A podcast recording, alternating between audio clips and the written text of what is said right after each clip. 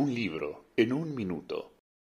En el mes aniversario de la Guerra de Malvinas conviene revisar el contexto en el que miles de muchachos fueron llevados al frente de batalla con la inconsciencia de la improvisación militar. Ese contexto fue analizado por el viejo periodista de investigación Rogelio García Lupo en su libro Diplomacia secreta y rendición incondicional, un texto de 225 páginas editadas en 1983 por la extinta editorial Legasa.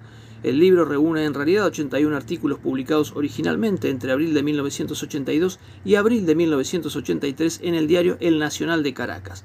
Los textos cumplen con la lógica de una nota periodística, al estilo enunciado por Tomás Eloy Martínez. En cada línea un dato, en cada párrafo una idea.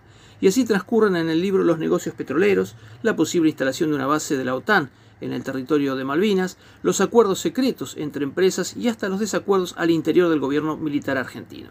Buena lectura que trasciende el patriotismo del 2 de abril. Un libro en un minuto.